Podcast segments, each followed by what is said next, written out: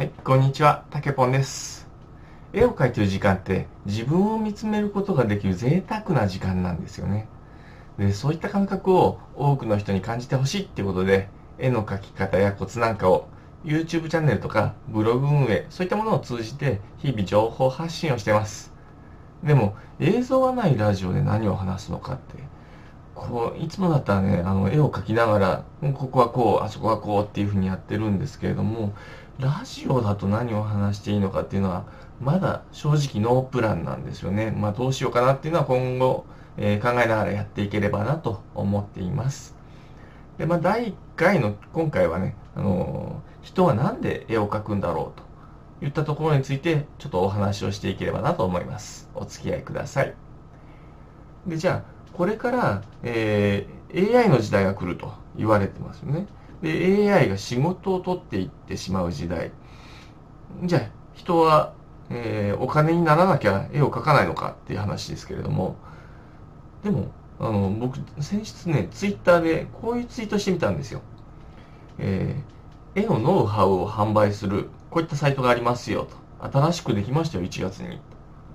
でそのサイトの使い方はこういうふうに使えば稼げそうなんでぜひやってみてくださいねみたいなことを、えーノートの記事にまとめてこれで、えー僕のツイッターフォロワーさんにこう流したんですよね。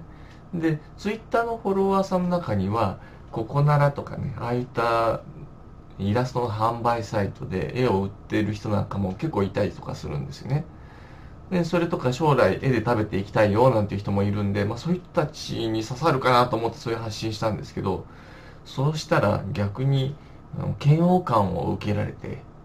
フォロワーがえらいこと減ってしまったんですよ。ええー、と思って、えーどうしてかなと思ってたんですけれどもよくよく考えてみたら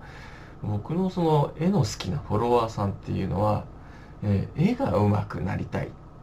で絵が上手い人と仲良くなりたいとかですね。そういった人が多いんですよね。で逆に